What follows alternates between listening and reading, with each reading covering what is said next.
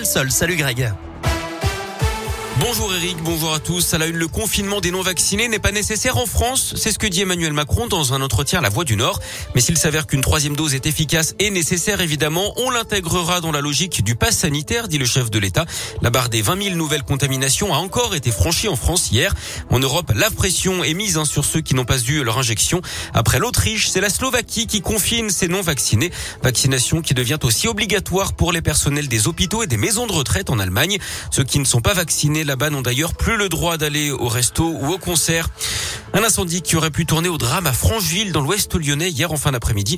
Un camion de livraison s'est enflammé pendant son déchargement devant la cantine de l'école du centre vers 17h. Les flammes ont également menacé un immeuble voisin. Bilan, pas de blessés mais une quarantaine de personnes évacuées. Trois familles seront relogées et des dégâts ont été observés sur la cantine. La mairie va désormais devoir trouver des solutions pour faire manger les enfants le midi. La directrice de l'hôpital de Charlieu dans la Loire remise en liberté sous contrôle judiciaire d'après le progrès après avoir passé 48 heures en garde à vue.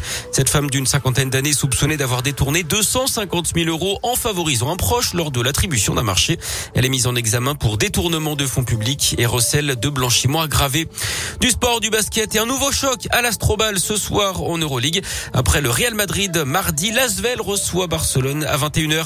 Et puis la météo, un peu de brume ce matin avec 4 à 5 degrés. Prudence au volant entre 8 et 10 cet après-midi avec des éclaircies. Même programme demain samedi. En revanche, ce sera gris avec des risques d'averses dimanche.